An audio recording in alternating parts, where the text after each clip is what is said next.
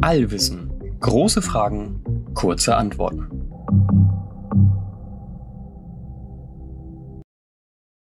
Moin und herzlich willkommen zu einer neuen Folge Allwissen. Ja, entschuldigt bitte, falls sich die Tonqualität heute anders anhört als sonst. Das liegt daran, dass ich diese Folge in der Uni aufnehmen muss und hier andere Räumlichkeiten sind, aber ab nächster Folge ist dann alles wieder wie gewohnt. Wir beantworten heute mal wieder eine Hörerfrage. Und zwar wurden wir von Carlos gefragt, welche Reichweite hat Gravitation? Und er führt das dann auch ein bisschen aus und fragt quasi konkreter, hat der Fußball, mit dem ich spiele, auch in Lichtjahren entfernt noch einen Einfluss? Und äh, falls ja, würde das bedeuten, dass wir Menschen mit jeder Aktion irgendwie das gesamte Universum beeinflussen? Ja, eine ziemlich spannende Frage, der wir jetzt mal auf den Grund gehen wollen. Also, wir fragen uns heute, welche Reichweite hat Gravitation? Okay, um die Frage beantworten zu können, sollten wir uns am besten nochmal kurz anschauen, was Gravitation überhaupt genau ist, beziehungsweise was unser aktuell bestes Verständnis davon ist. Na, die meisten von euch äh, haben Gravitation in der Schule wahrscheinlich irgendwie als Kraft kennengelernt. Und so hat die Menschheit das auch grob von 1700 bis 1900 verstanden als Kraft. Und da hat dann Newton damals sein Gravitationsgesetz aufgestellt. Man konnte es auf einmal mathematisch irgendwie beschreiben und äh, Voraussagen treffen über die Bewegung. Und dieses Newtonsche Gravitationsgesetz, das ist auch wirklich gar nicht schlecht. Das beschreibt uns zum Beispiel ganzen Bewegungen, die wir hier auf der Erde irgendwie uns anschauen, unter dem Einfluss der Gravitation. Die beschreibt uns das perfekt. Und auch die Bewegungen im Sonnensystem sind dadurch schon ziemlich gut vorhergesagt. Aber halt nicht perfekt. Es gab noch kleine Abweichungen. Und die konnten dann im Endeffekt 1915 durch eine ganz neue Theorie, durch eine ganz neue Idee der Gravitation erklärt werden. Da hat nämlich Einstein die allgemeine Relativitätstheorie veröffentlicht.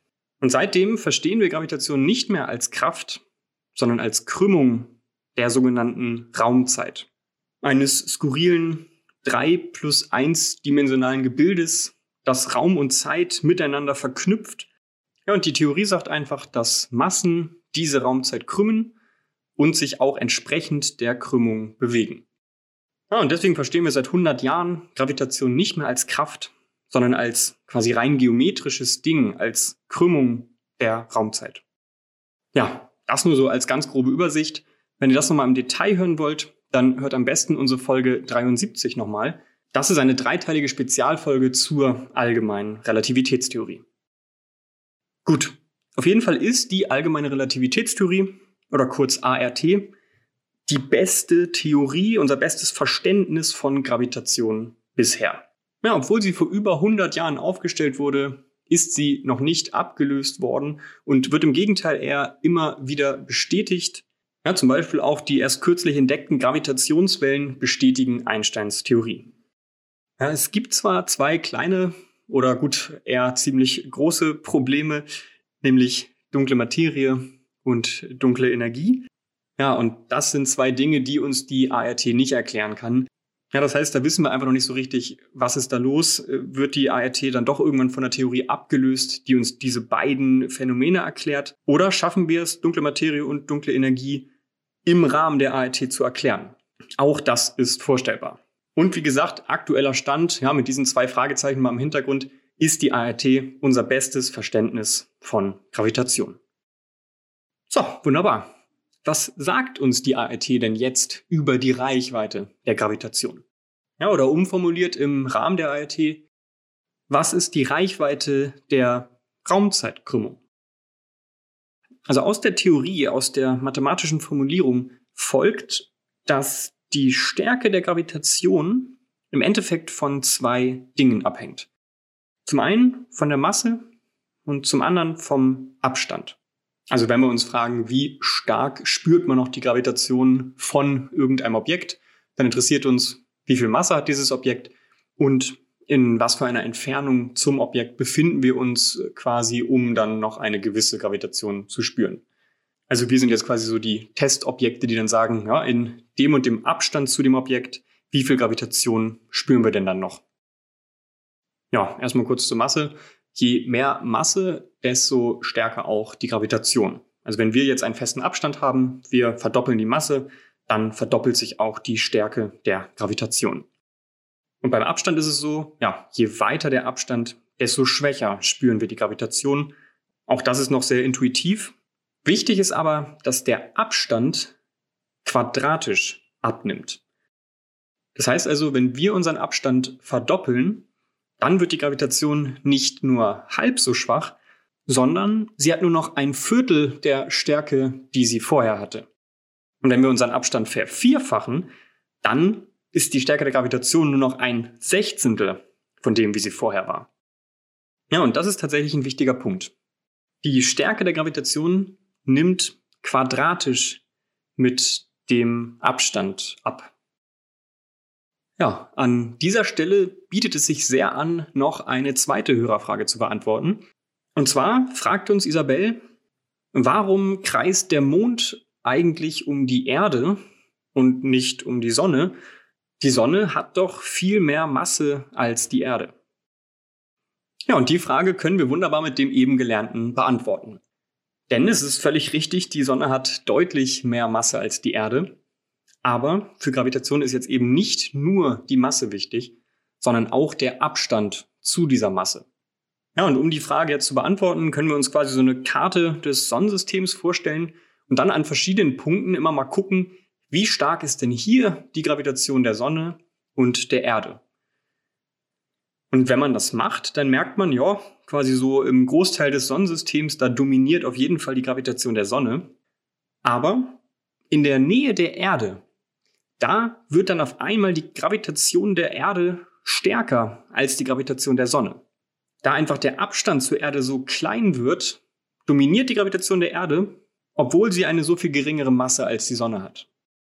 Und das liegt alles wirklich nur daran, wenn man so möchte, dass die Stärke der Gravitation quadratisch mit dem Abstand sinkt. Es gibt also, jetzt wenn wir uns das Sonnensystem nochmal vorstellen, um die ganzen Planeten, ja, so kleine Bereiche, also dann im dreidimensionalen wirklich Kugeln, in der die Gravitation dieses Planeten, die Gravitation der Sonne überwiegt. Und in genau diesen Kugeln da befinden sich die ganzen Monde, die halt um die Planeten kreisen und nicht um die Sonne. Ja, diese kugelförmigen Bereiche, die heißen übrigens Hill-Sphären und die haben wirklich alle Himmelskörper. Ja, also auch unsere Sonne hat ihre Hill-Sphäre, in der halt die ganzen Planeten sich befinden. Deswegen kreisen die Planeten um die Sonne und nicht um das Zentrum der Milchstraße. Und wie gesagt, die Planeten haben diese Sphären, da drin kreisen die Monde und auch die Monde haben ihre eigenen Hillsphären. Wenn wir den Monden also nah genug kommen, dann kreisen wir um die Monde und nicht mehr um die Erde. Ja, das nutzen wir zum Beispiel aus, um Satelliten um den Mond kreisen zu lassen, die dann da die Mondoberfläche scannen.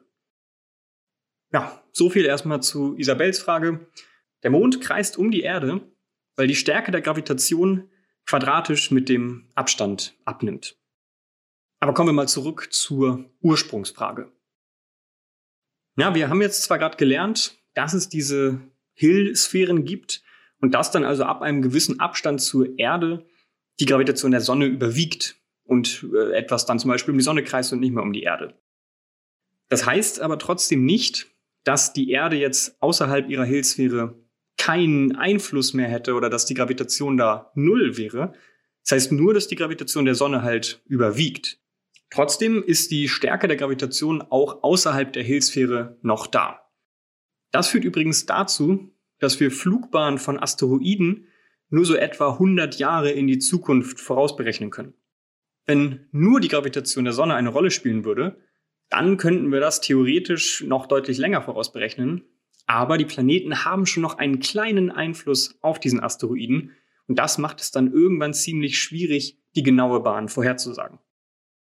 Das heißt also, die Reichweite der Gravitation geht äh, schon über die Hillsphäre hinaus.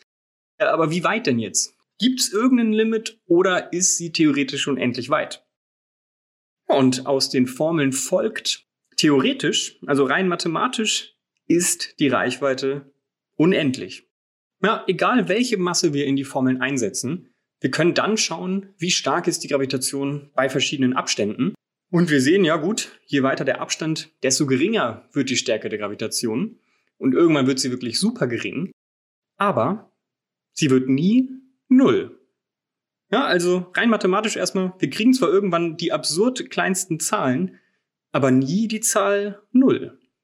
Das heißt, egal wie groß wir den Abstand machen, ein winzigster Einfluss der Gravitation ist in der Theorie überall noch da. Aber ja, wie gesagt, in der Theorie, denn praktisch hat man dann immer irgendwelche anderen Objekte in der Nähe, die eine deutlich, deutlich stärkere Gravitation hat. Ja, wenn man weit rauszoomt, hat man irgendwelche Galaxie-Supercluster und die Gravitation von denen überwiegt dann im Endeffekt immer den der Gravitation von unserer Sonne oder unserer Erde oder erst recht deinem Fußball. Also praktisch spürt man davon absolut gar nichts. Aber theoretisch ist der Einfluss halt nicht null. Und damit könnte man auch sagen, ja gut, äh, ähnlich wie dass wir Asteroiden nur 100 Jahre vorausberechnen können, da ist ein winziger Einfluss. Und auf dann eine extrem große Zahl von Jahren gesehen könnte dieser Einfluss auch irgendetwas verändern. Aber diese Anzahl von Jahren wird dann schnell so groß, dass sie die erwartete Lebzeit des Universums überschreitet und damit effektiv äh, dann doch keinen Einfluss hat. Ja. Aber gut, rein theoretisch ist dieser Einfluss nie null und die Reichweite ist damit potenziell unendlich. Also unendlich ist jetzt ein schwieriger Begriff, weil in der Unendlichkeit wird die Reichweite dann irgendwann null. Aber du kannst dir jede beliebig große Zahl nehmen und da hast du immer noch einen winzigen Einfluss. Zumindest, wenn man sich jetzt erstmal nur die Reichweite anschaut. Es gibt jetzt aber noch einen sehr spannenden Punkt, der doch dazu führt, dass du sogar theoretisch Bereiche des Universums nie mit dieser Veränderung erreichen wirst. Und der Grund dafür ist, dass sich Gravitation oder Veränderung in der Gravitation nur in Anführungszeichen, mit Lichtgeschwindigkeit fortbewegt.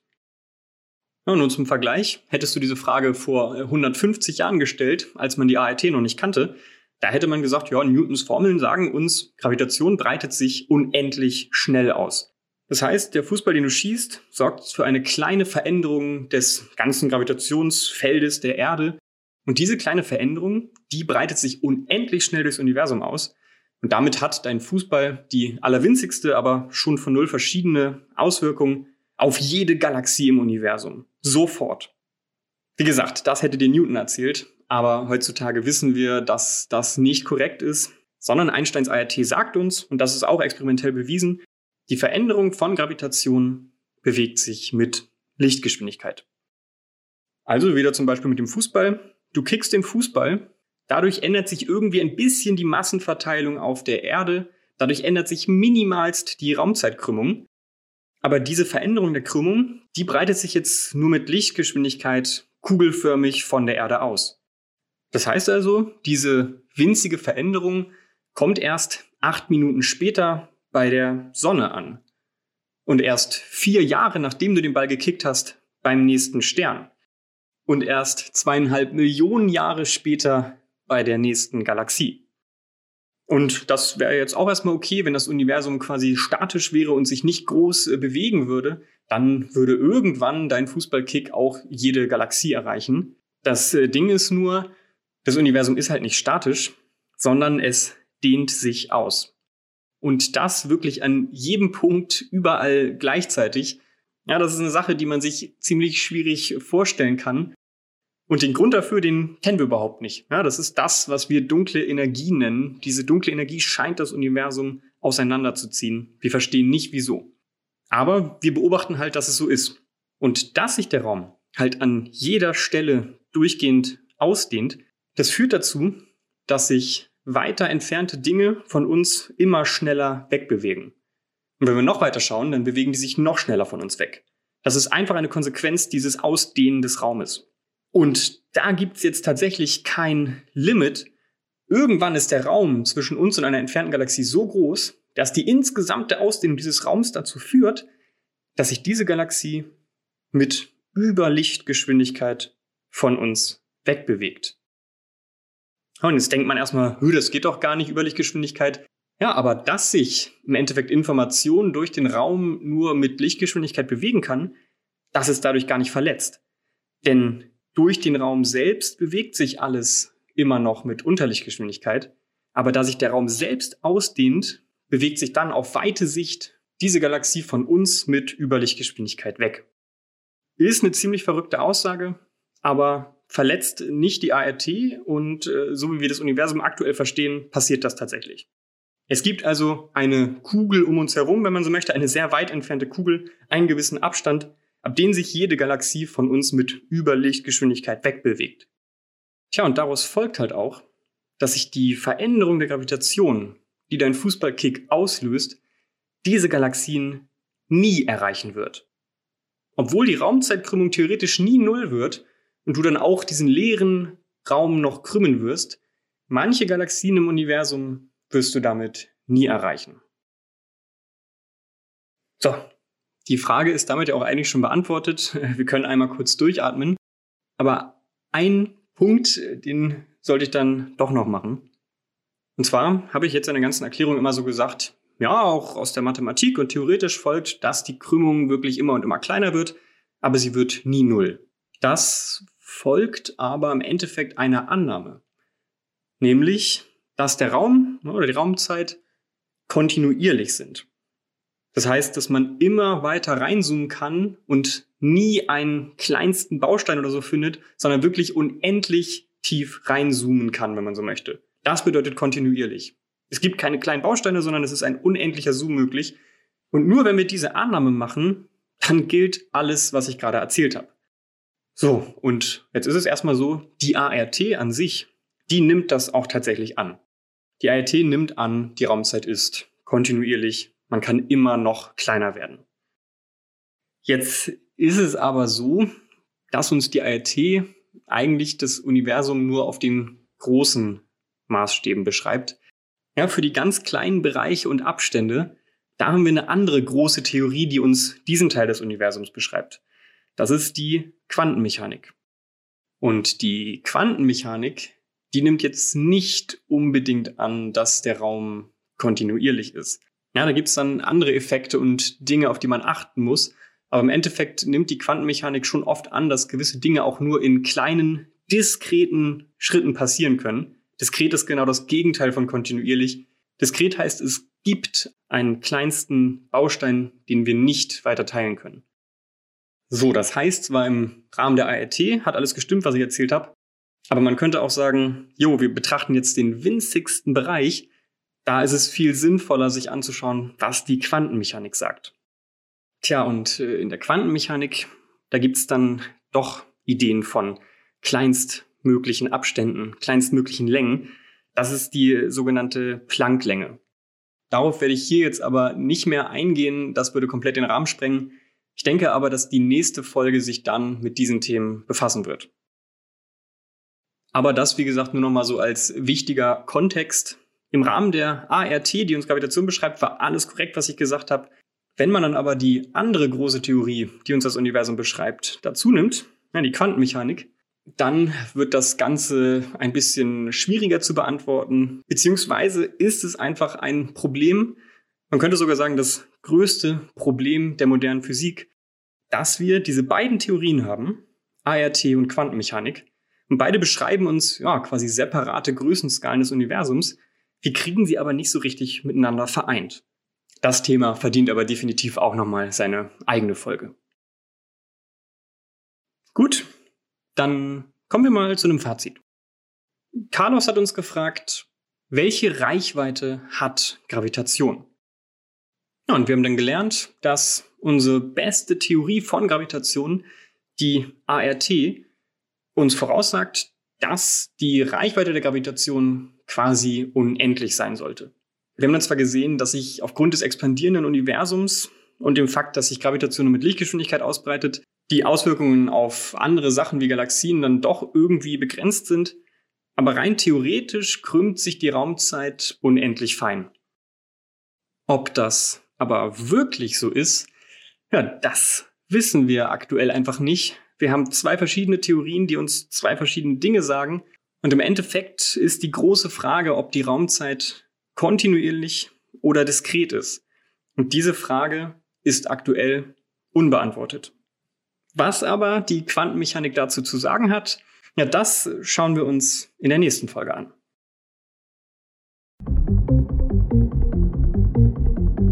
Das war's mit dieser Folge. Falls ihr eine Frage habt zu irgendwas, was ich in dieser Folge erzählt habe, oder falls ihr eine generelle Frage habt zu den Themen Raumfahrt, Astronomie und Physik, dann schreibt ihr uns gerne.